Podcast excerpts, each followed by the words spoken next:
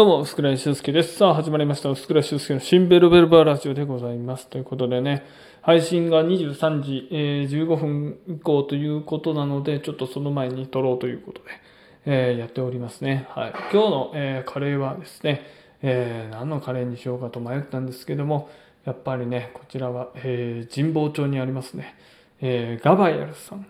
ね、あの、ガバヤルさんの話をしようかなと思います。というのも、まあ、あの、ちょっと順番変わるんですけどもね、まあ、最近、あの、神保町のカレー街にハマりましてですね、いろんなカレーを食べて比べてはいろんなところへ散歩に行っているといった、まあ、そういったあのことを TikTok だとか、あとはまあ、インスタグラムとかでね、上げておかげさまでそっちの方もいい感じにですね、伸びているんですけれども、えーそのガバエルさんね、えーなぜここで訴えたいかと。えーちょっと忘れないうちにね、あの、ここでちゃんとラジオにまとめようと、えー思いましてね、ガバヤルさんを選ばせていただきました。もうとにかくね、神保町駅英語出口からですね、えーすぐ出るとですね、あの、向かい側にもうすぐあるんですよ。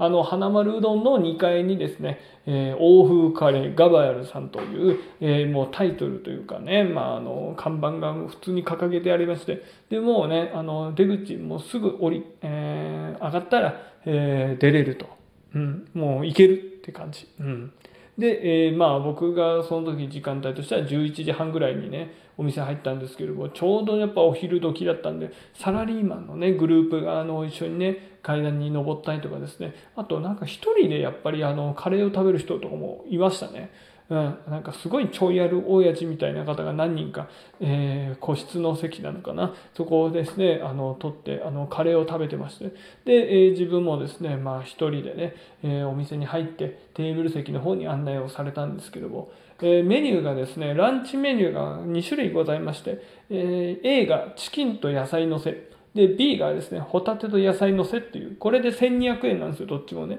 で、えーまああの僕はその資料を見た感じだとそのセットがあるってこと知らなくてであのなんか平日限定なんですよね平日限定で、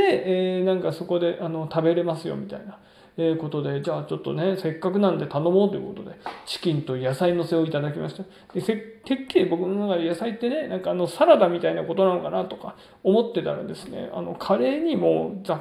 ちゃんとこう、えー野菜が入っている。だからもう言ってしまえばチキン野菜カレーですね。うん。あの、ちゃんとルーに野菜も入ってて、えーもちろん、えーチキンもね、あの、ちゃんと入ってるみたいな。だから、あの、1200円でね、あー野菜と肉をね、あの、同時に楽しめるっていうのは、すごいお得だなというふうに思いました。で、まあ僕の場合、チーズのせをね、あの、トッピングで、ちょっとあの、いただいてみようと思って。あんまりなんかこう、チーズカレーというのを食べたことないんで、ちょっとこれ機にね、あの、食べてみようっていうんで、チーズのせをね、あの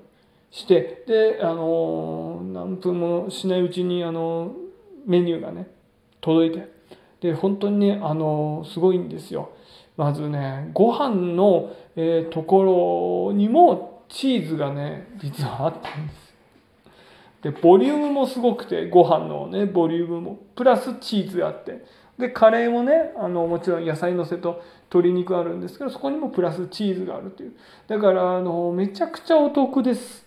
正直、うん、だってこれでねだって1200円で大満足して多分もう腹いっぱいになって満足して帰れるなと思ってね。うん。まあただ僕の場合何軒かこの後行くっていうことだったんでちょっとねあの冷や汗はかきましたけども。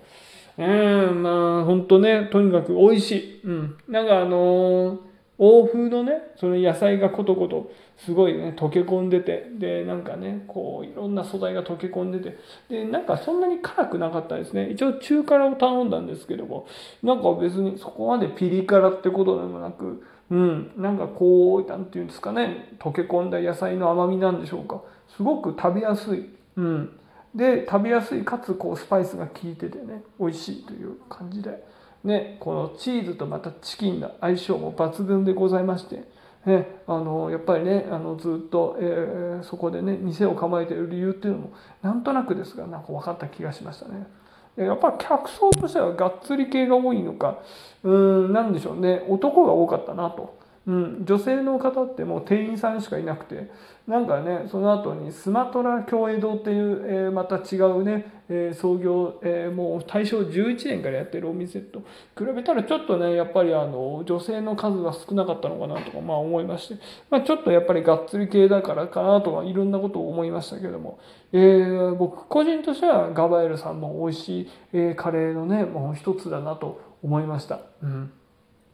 だからそういう意味ではこんなにねあの種類って違うんだと、うん、カレーのねあの種類って違うんだと、えー、思わせた、えー、一品でしたね。でまああの欧風カレーで神保町でよくありがちなのかじゃがいもがねこう別の皿でこう乗って出てくるんですよ。なんか本当にじゃがバターなんですけどもバターがね端っこになんかあってでじゃがいも1個、えー、中くらいのじゃがいも1つをね、えーまあ、これを多分切ってカレーにつけてもいいしじゃがバターとしても食べてもいいみたいな。